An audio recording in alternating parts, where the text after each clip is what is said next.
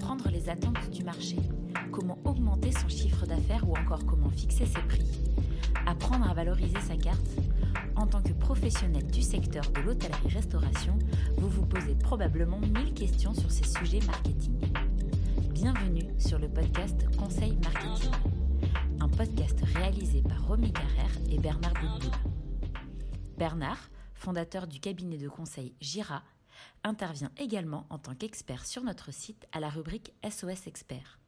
Dans ce podcast, Bernard vous livre ses conseils et analyses pour vous aider pour doper les recettes de votre établissement.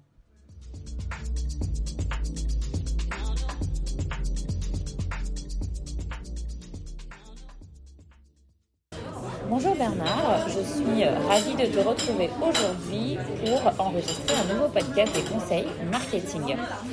J'aimerais que nous revenions sur un sujet euh, dont on a déjà euh, parlé plusieurs fois. On a notamment dédié un podcast en 2022 sur ce sujet, qui est la carte mais nous avions plutôt ciblé sur des conseils pour atténuer les effets de l'inflation des matières premières.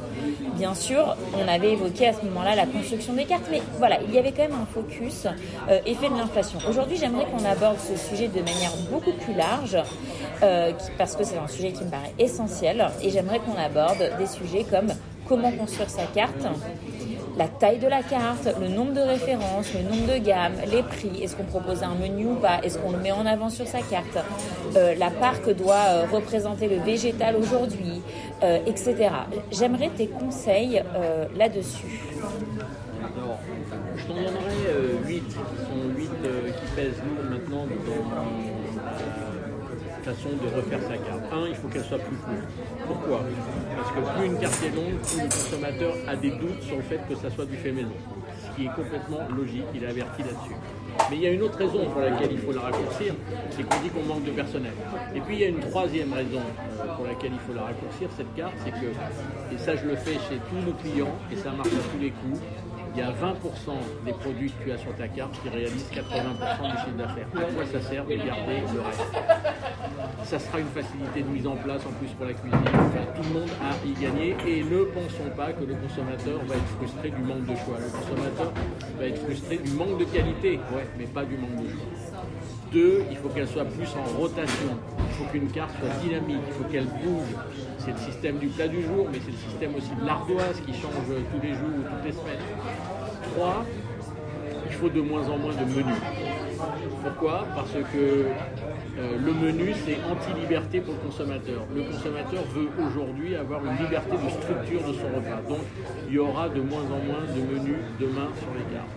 Quatre, de plus en plus de possibilités de partage. Les gammes à partager, euh, la gamme à partager est une nouvelle gamme en plus des entrées, des plats et des desserts. Et dans cette gamme à partager, deux choses. La première, c'est qu'il faut qu'il y ait des entrées, des plats et des desserts. Deux, nous, on fait mettre à nos clients à partager trois petits points ou pas. Laissons le client encore être totalement libre s'il veut ça pour lui tout seul ou s'il a envie de se le partager. 5. Il ne faut pas mettre de décimales sur les prix de cartes de restaurant. Ça, c'est pour la grande distribution, c'est pas pour la restauration. Je vois des cartes où il y a marqué 12,90, 14,10. Non, les, consommateurs savent que 14,10 c'est 14 euros, 15,90 euh, c'est 16. On peut supprimer les décimales et si les restaurateurs souhaitent des décimales, à la limite on peut faire du, point 50. Mais 10, 90, ça n'a aucun intérêt, ça fait une très grande distribution. 6, il ne faut pas aligner ses prix en décroissant ou en, en croissant.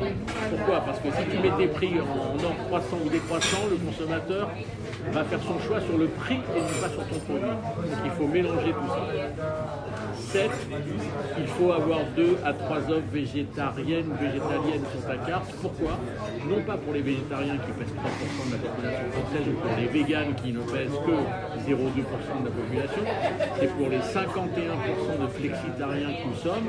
Qu'est-ce qu'un flexitarien? C'est quelqu'un qui a décidé de diminuer un peu sa consommation de bœuf d'en manger de meilleure qualité pour entendre se faire une assiette végétarienne ou végétalienne. 8 enfin, les cartes demain seront automatiquement de plus en plus chères, euh, mais de plus en plus justifiées et expliquées. Expliquer, c'est le côté transparent.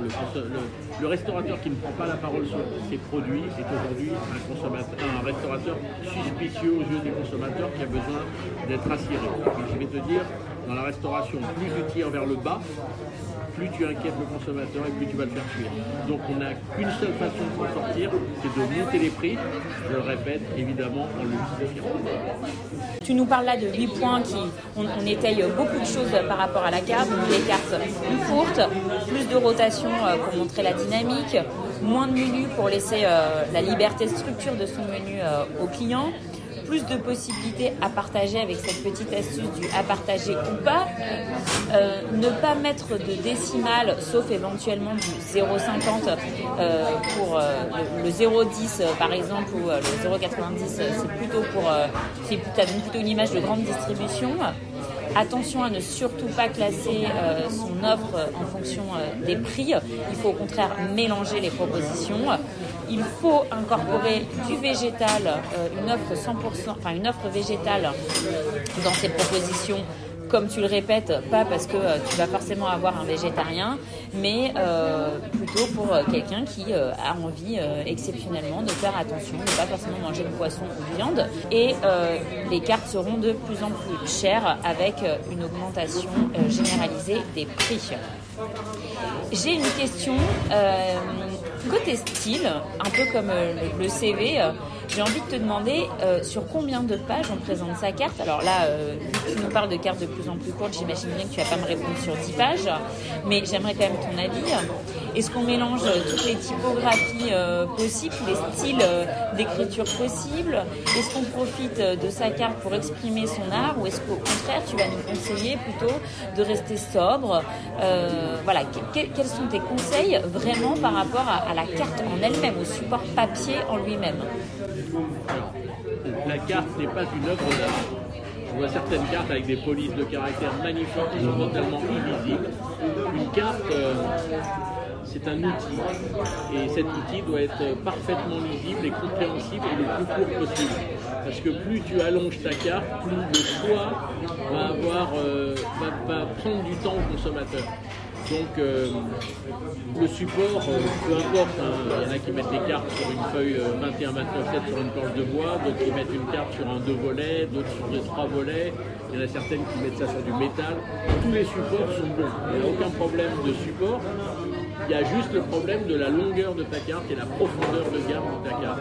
Et il ne faut pas en rajouter euh, au risque de perdre ton client mais je dirais que plus tu as de produits sur ta carte, moins tu es spécialiste de quelque chose.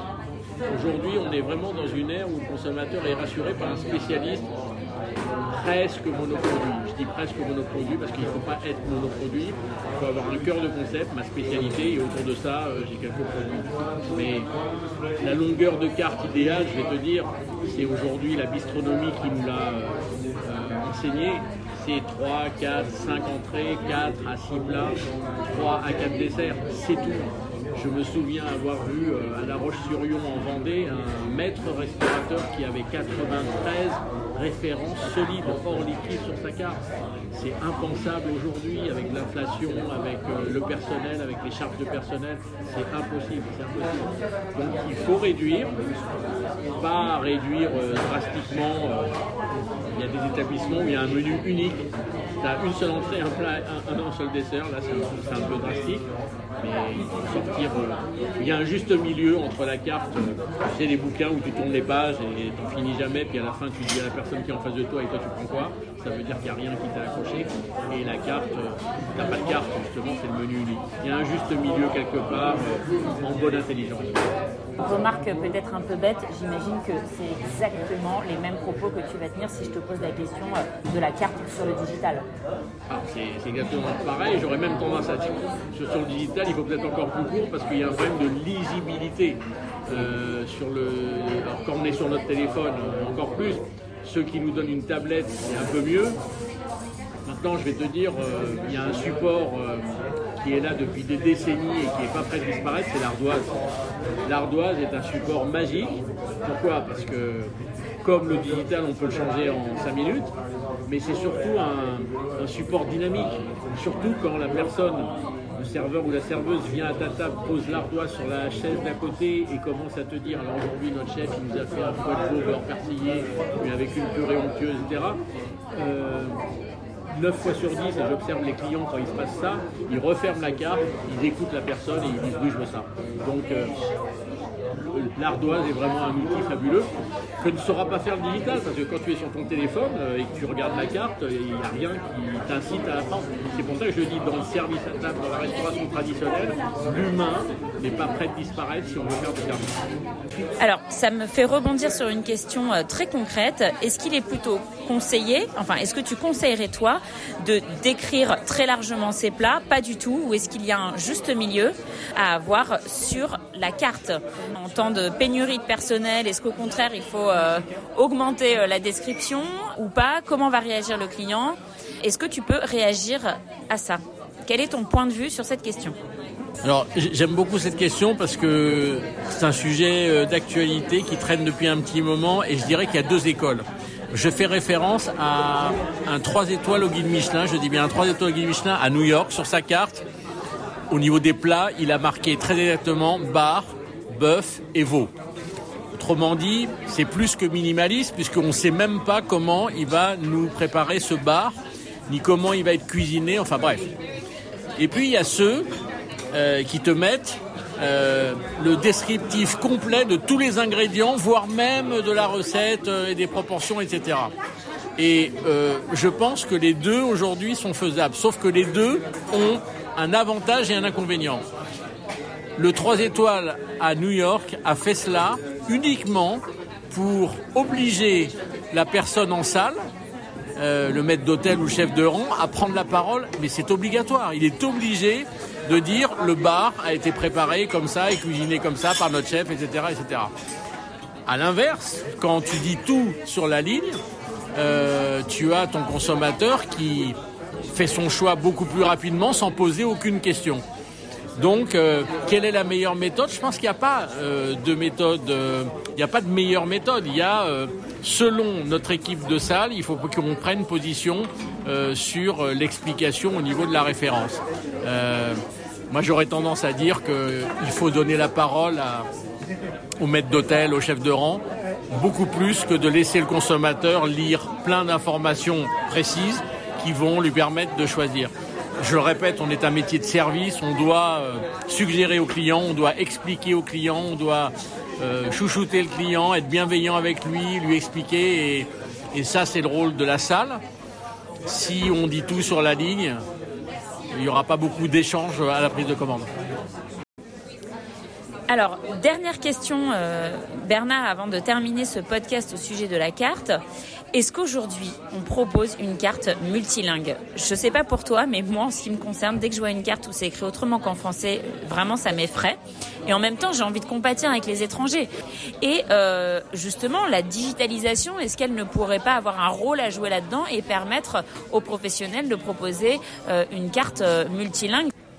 Alors, euh, historiquement, il faut savoir que dans les lieux touristiques, les restaurants avaient euh, trois, 4 quatre cartes euh, au bar, une carte allemande, une carte anglaise, une carte espagnole et la carte française. Aujourd'hui, je pense qu'il faut avoir la possibilité d'avoir les cartes dans différentes langues, même au-delà des lieux touristiques, parce qu'il faut savoir que dans les quartiers business, il y a aussi des internationaux qui sont là. Bref, alors comment faire pour éviter d'avoir 3-4 cartes derrière le bar, etc. Parce que c'est coûteux, etc. Euh, aujourd'hui, le digital sait faire ça. C'est-à-dire que tu as une seule carte qui est en français et au-dessus, tout en haut, tu as un QR code sur la droite que tu scannes si tu es euh, anglais ou espagnol et on te dit euh, dans quelle langue tu veux cette carte. Tu tapes espagnol et immédiatement sur ton téléphone, tu as la carte en espagnol. Je trouve ça fantastique. C'est une utilisation du digital extrêmement intelligente, beaucoup moins coûteuse que de sortir euh, euh, plein de cartes en langues euh, différentes. Et je le répète, ne pensons pas que c'est uniquement dans les lieux à forte densité touristique, il faut avoir des cartes en plusieurs langues. Eh bien écoute, je te remercie beaucoup euh, pour euh, tous ces, outils, conseils et descriptions euh, autour de la carte. Je sais, c'est un sujet dont on parle assez souvent, mais qui est vraiment important pour les restaurateurs. Écoute, je te remercie et je te dis à très bientôt pour un nouveau podcast. À bientôt, Romy.